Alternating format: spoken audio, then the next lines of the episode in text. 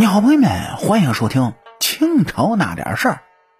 这上回书呢，给您各位说到，这慈禧老佛爷为了躲避八国联军，所以一路西行。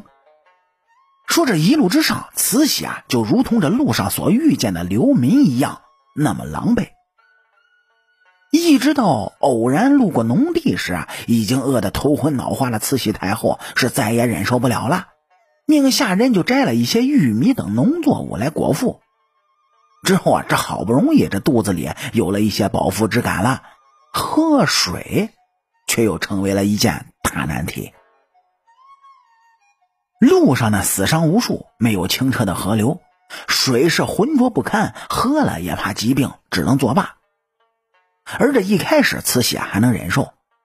直到后来呢，就见这太监宫女们将之前所吃剩下的玉米杆放在嘴里，哎，试图嚼出一些水分来。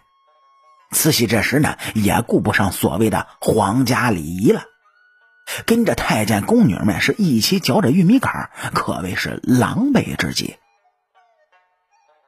这时候的慈禧太后啊，可以说放下了过往所坚持的一些皇家的原则。跟着太监宫女们一般吃着难以下咽的食物，但很快这事儿啊就迎来了转机。说怀来县的知县吴勇呢，是一个有着几分小聪明的人。在这乱世之中，许多人是唯恐性命不保，纷纷拿着家里最值钱的东西保命去了。可吴勇却没有逃走。当偶然听闻慈禧一行人的踪迹之时，吴勇像是抓住了一个难得的机会一样，非常艰难的就迎接了慈禧等人。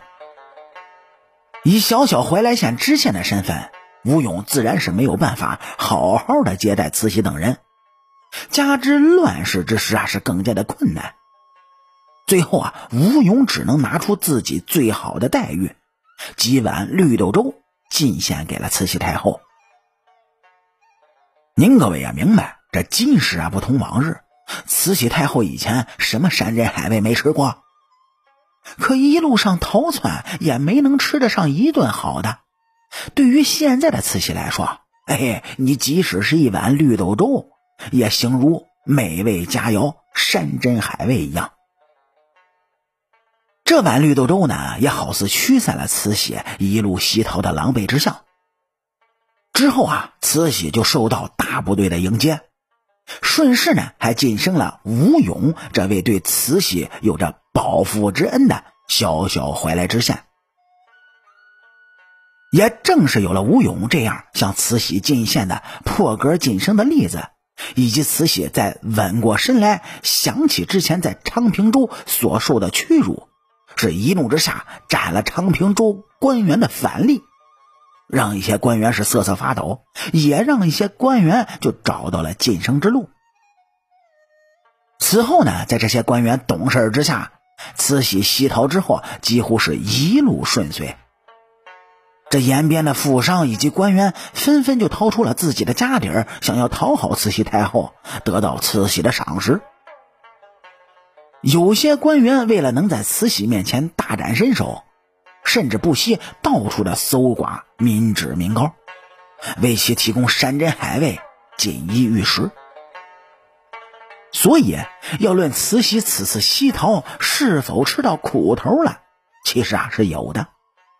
但是要说吃苦，也仅仅只是慈禧刚刚出逃皇城的那段时间。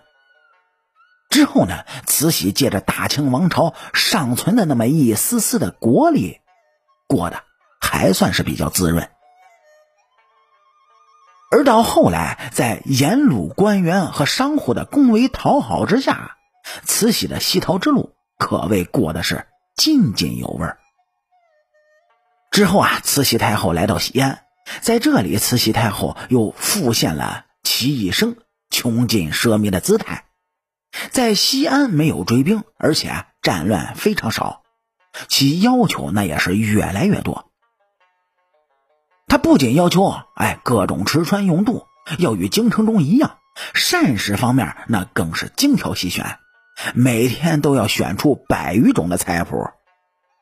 底下的官员为了讨好慈禧太后，不惜血本为其铸造搭建了一座临时极其奢靡至极的行宫。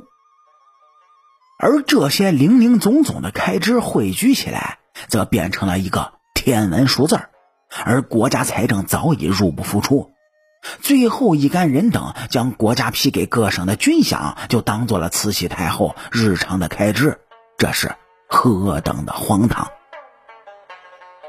就这么的，慈禧太后依附着清王朝最后的一丝骨血，在西安度过了一年奢靡享乐的生活。一直到一九零二年，清王朝被打得无力反击，才和西方列强签订了《辛丑条约》，慈禧太后等人这才回到了京城。好啦，感谢您各位在收听故事的同时，能够帮主播点赞、评论、转发和订阅。我是您的老朋友三水白头，清朝那点事儿，下期咱们接着聊。